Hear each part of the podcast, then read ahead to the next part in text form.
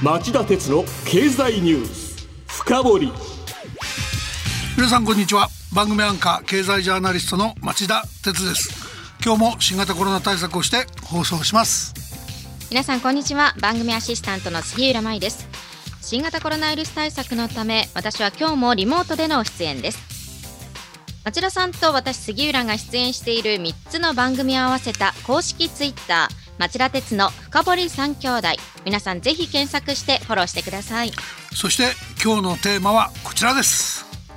脱炭素の切り札になるって本当？カーボンプライシングって一体何？このカーボンプライシングって最近よく聞くんですが、いまいちよくわからない言葉なんですよね。直訳すると炭素の価格設定ということになりますが私を含め分かったようで分からないという方も多いと思いますので今日はいつも以上に優しく解説していただけますか？はい任せてください、えー、ここ数年巨大な台風が日本に上陸したりとんでもない大雪が降ったり記録的な猛暑に襲われたりと気候変動が激しいことは皆さん身をもって感じてますよね。でその原因は大気中の CO2 をはじめとした温暖化ガスの濃度の上昇。だから世界各国が排出を減らして取り返しがつかない事態にならないようにしようと。2015年にパリで開かれた COP21 国連気候変動枠組条約第21回締約国会議で世界およそ200カ国が具体的な対策を進めることに合意しました。で菅総理も去年秋の所信表明演説で2050年に CO2 の排出を実質でゼロにするカーボンニュートラルの実現を目指すと宣言しました。はいまあ、そこまでは兄弟番組を含めて何度もお伝えしているんですが、まあ、問題はその先なんですよね。うん、でその先どうやったら効率的に CO2 を減らせるのかという観点から注目されているのがまさにこのカーボンプライシングなんですね。ええ、皆さんの自治体にはいろんな制度があると思うんですけど例えば粗大ごみを出したら追加のお金が必要なところが多いですよね、はい、つまりゴミ出しはただじゃないですよね。そういった有料化を CO2 でもやってみようっていう制度なんです。で日本でもまあすでに一部やってるところがあるんですがまあ極めて限られた範囲なんでもっと本格的にやろうと。でまあこの後話しますが具体的な方法は大きく分けて2つありますではお知らせの後その動きや具体的な方法メリットデメリットなどじっくり深掘ってもらいましょう。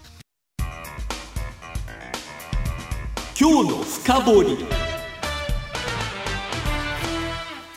町田さんはオープニングでカーボンプライシングというのは CO2 の排出をただではなく有料にする。その際の具体的な方法には2種類ある。とおっしゃっていました。有料にするというのは粗大ごみの例で分かりましたが、方法が2種類あるというのはどういうことですか？はい、えー、2つですね。まず1つ目は炭素税と呼ばれます。税金かけようっていうもんです。うん、CO2 の排出量の重さに応じて1トンにつきいくらっていう具合に税金を取るっていう考え方なんですが実際には測るのは難しいので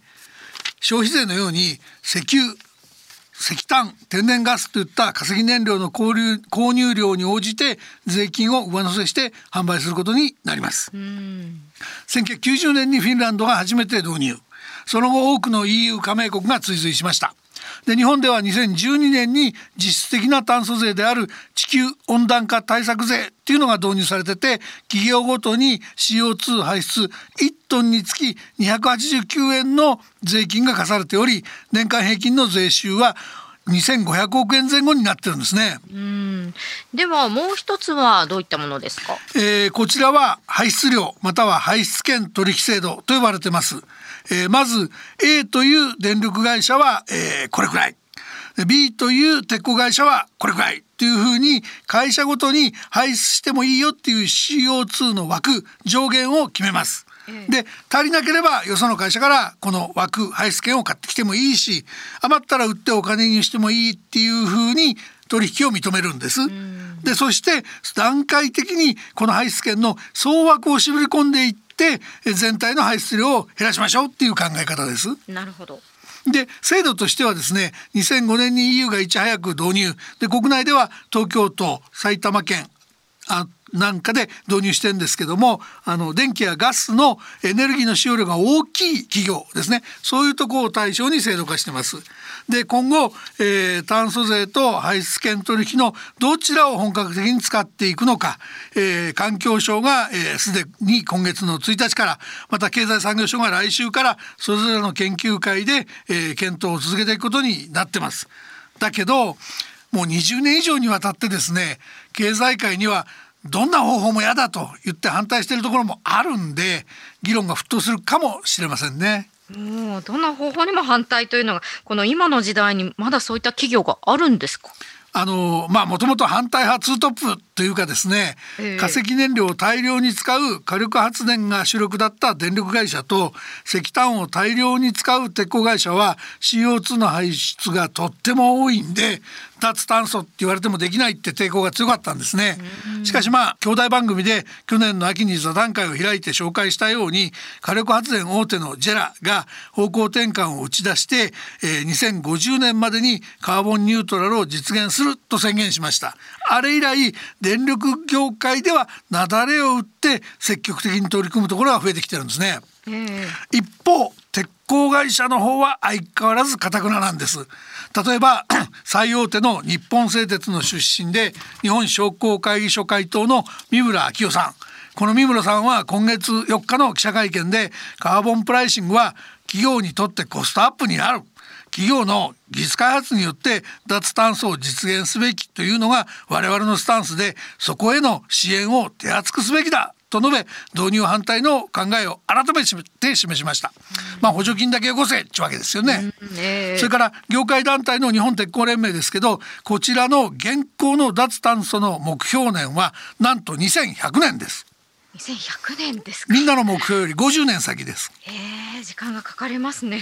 で町田さん自身はカーボンプライシングどう見ているんですか？まあ絶対必要だと思いますよ。ええ、あのちなみに今月5日の衆議院の予算委員会で立憲民主党の岡田克也議員が、えー、地球温暖化対策税、まあ、今の炭素税ですね。これは2022年度の税収見込みが2600億円なんですけどこれじゃあ全然 CO2 の排出削減効果として足りないんじゃないですか？と詰め寄ったとこですね。そしたら菅総理は、えー、数千億ではなくどんどん増やしていかないといけないと切り返してました。まあね菅総理といえばコロナ対策なんかで実施続きなんですけどカーボンプライシングに関する限りはあのその所見は僕は我が我が意を得たりという感じで聞いてましたね。ああそんなことがあったんですね。ただですね一点補足しておくとアメリカのバイデン大統領はカーボンニュートラルのためにおよそ200兆円 EU は70兆円の国費を投入して研究開発や設備投資を支援していく考えなんですね。これに対して菅総理が掲げてるのはわずか2兆円ですからまあ欧米には全く太刀打ちできません。うん、確かにでは日本は日本のペースで進めていってはいけないんでしょうか？まあ残念ながらそれじゃ間に合わないんですねっていうのはあの冒頭でカーボンプライシングって2つだって言いましたけど、はい、それは国の中に限った話で国境をまたぐものに目を向けると実はもう一つ炭素国境調整措置もしくは簡単に輸入炭素税って呼ばれる手法があるんです。何ですか、うん、これちょっと乱暴ですけど分かりやすく言っちゃうとその国とか地域としてちゃんとカーボンニュートラル戦略をやってないところがあるとあるとします、そういうところからの輸入品には懲罰関税のような輸入税をかけちゃうぞっていうもんなんですね。で EU は実はあの新型コロナ対策にものすごいお金を投入しましたんでそれを回収する狙いもあってあの絶対導入するぞと高く導入方針を掲げてます。アメリカのバイデン大統領も大統領選挙期間中にそれらしき発言をしてますなのであの日本は自分たちが効率的にカーボンニュートラルを実現するためだけじゃなくて EU とアメリカっていう二大市場に円滑に輸出を続けていくためにもそれらに負けないカーボンプライシングが必要なんです。まあ政府経済産業省は対抗上日本でも輸入炭素税入れたいみたいですけどだとするとますます国内のカーボンプライシングの整備も急がれますよね。あそうですね。よく分かってきました、まあ、それでカーボンプライシング導入が必要だとして町田さんはこの炭素税と排出権取引どちらが日本に合致すると思いますか？これもね明らかに炭素税の方に軍配が上がると思ってますええあの旧ソ連の共産主義の失敗なんかを考えてもらっても明らかなんですけど誰がやるにしてもしてもその排出権って資源の枠ですからその適切な排出枠を決めるのもとても難しいしそれを理論通り配分なんていうのも反対ばっかり出ますから不可能に近いわけです。で導入した多くの国で実際にはうまくいってなくて排出権取引が絵に描いた持ち状態になってます。なので僕は炭素税が基本だと思ってます。ではその炭素税どういうふうに導入していけばいいんでしょうか？あの注意しないことがえしなきゃいけないことがいくつかあるんで言いますね。まずはお金さえ払ってりゃ排出してもいいんだろうっていうようなことは許しちゃいけない。だからエネルギー効率の悪いところにはもう重加算的に税率上げたりして、えーかけちゃう。でごまかして脱税できないようにきちんと制度設計した上でそれをしっかり検査する機関も作る必要があります。はい。それからどんぶり勘定で電力料金全体が上がるようなアバウトな設計はダメ。そのあの再生可能エネルギーはさっきも言ったように割高になりますからこれを使って発電した電気が競争力を保てるような石炭とか化石にかけるあの仕組みが必要です。それから妙な特例も絶対いけません。現行の石油石炭税を鉄鋼業界は国際競争してるからとか沖縄電力は化石燃料しかないからといった理由で特例を認めちゃってるんですけどこういうことを認め続けると骨抜きになっちゃいます。あと一定の経過措置は必要ですけども再生可能エネルギー専業の発電会社の収益だけを潤している現行のフィット。再生可能エネルギー固定買取制度の廃止も不可欠です。